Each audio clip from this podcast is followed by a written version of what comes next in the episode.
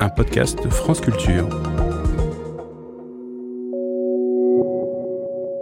La créativité avec Sama Karaki. Troisième épisode, votre cerveau crée en tolérant l'ambiguïté. Votre âme est un paysage choisi, que vont, charmant, masque et bergamasque, jouant du luth et dansant et quasi triste sous leur déguisement fantasque.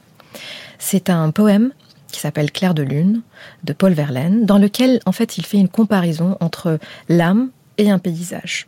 Dans le troisième vers, il fait une connotation à une atmosphère de bal masqué, avec un lexique de chant, de danse, de, de fête. Mais il finit par ces masques qui semblent dissimuler une forme de tristesse en disant quasi triste sous leur déguisement fantasque. En fait, ce poème est très représentatif du symbolisme esthétique, mais aussi de l'usage de l'ambiguïté par Paul Verlaine ici. Et cette même ambiguïté, vous pouvez la trouver dans beaucoup de productions cinématographiques, dans lesquelles des fois il y a des dialogues qui sont vagues, il y a même des motivations qu'on n'arrive pas à prédire, qui sont souvent obscures. Je pense à quelques films comme Inception, Shutter Island, Mulholland Drive, Il était une fois en Amérique, il y a aussi ce passage de film Sur les quais de Ilya Kazan en 1954, dans lequel Marlon Brando s'adresse à Eva Marie Saint pour lui dire un message.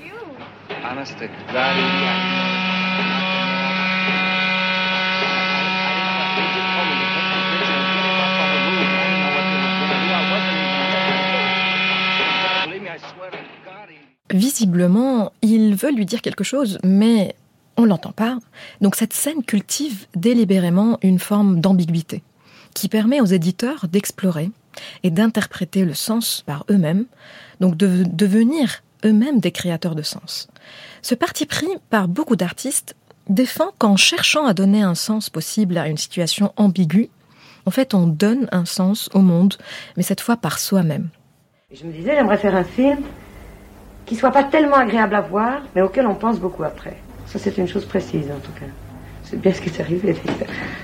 Ça n'a pas tellement plu. Vous entendez Agnès Varda qui parlait de son cinéma dans l'émission Cinéma de notre temps en 1964.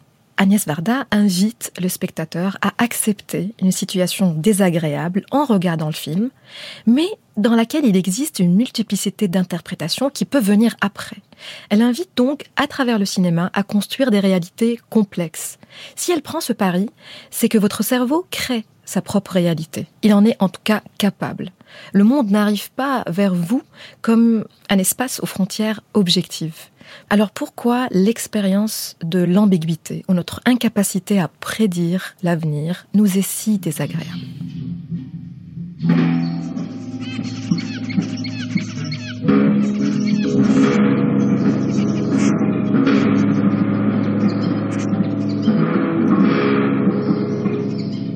Vous avez entendu Céleste Boursier-Mougenot dans sa composition From Here to Ear, d'ici à l'oreille.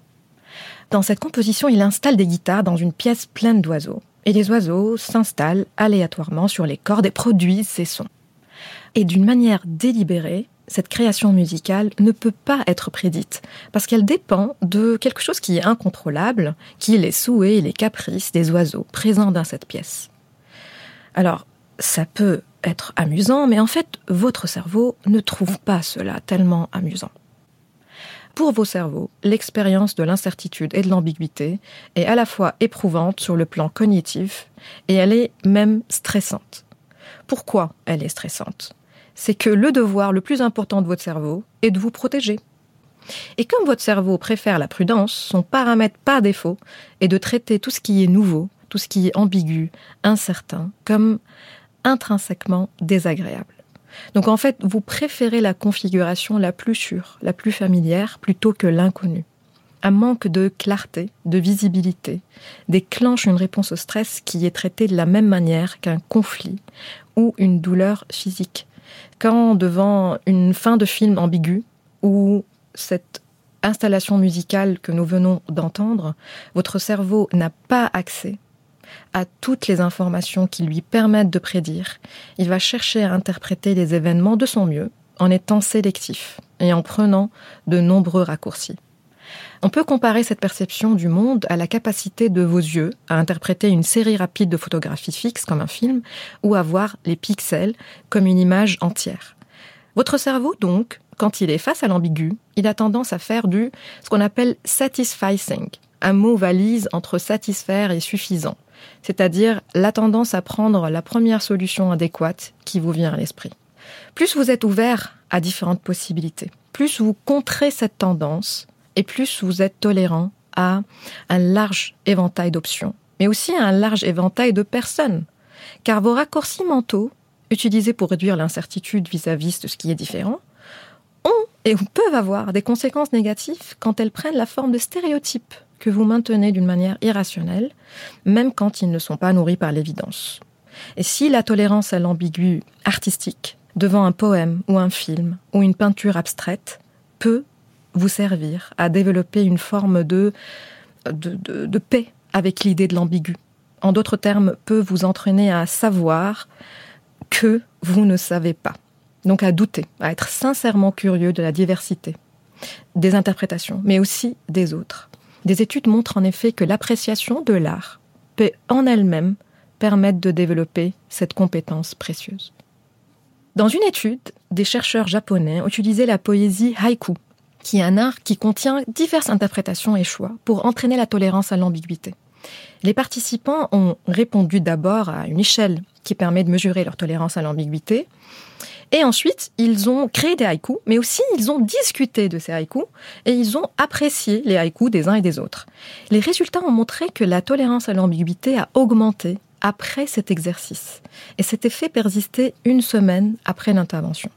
Qu'est-ce que cela nous indique? C'est que des changements cognitifs, tels que l'acceptation de l'ambiguïté, peuvent se produire à travers non seulement la création, mais aussi la discussion collective, l'appréciation collective, l'échange autour de l'art.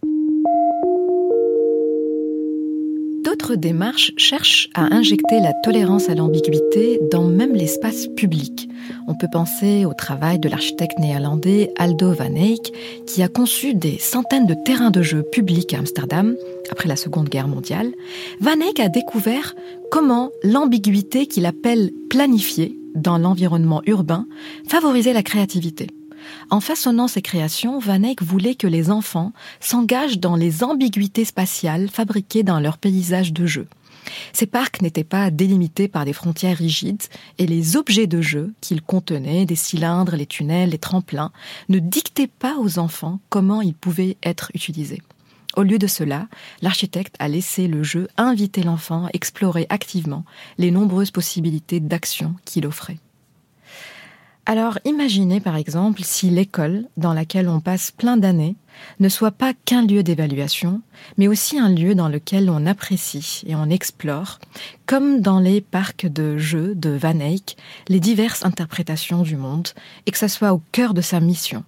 Que l'école soit un lieu où on repense nos différences et nos incertitudes, et par là, on les négocie, et donc on développe notre tolérance à l'ambiguïté, du langage, des symboles, et aussi tout cela nous rappelle que pour créer, nous devons accepter que nos interprétations du monde sont multidimensionnelles, instables et souvent insaisissables, que tout travail créateur consiste à gravir continuellement, tranquillement, votre propre échelle privée de développement. Mais cette incertitude s'arrête quand vous cherchez à impressionner, à produire une œuvre réussie, quand vous cherchez à plaire, dès que vous centrez votre attention à performer, l'incertitude inhérente au travail créateur disparaît, puisque votre activité devient vouée à déboucher sur le succès et la satisfaction. Comment pouvez-vous effectuer un passage de cette quête de la validation d'autrui vers le plaisir simple et libre de créer est-ce que vous pouvez vous abandonner à ce que le travail créateur vous offre en surprise, en trajectoire ambiguë, incertaine?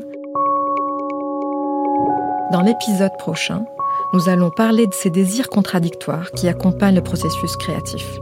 À la fois le désir de créer librement, mais aussi de produire une œuvre qui plaît et pour laquelle peut-être on vous admire et on vous applaudit.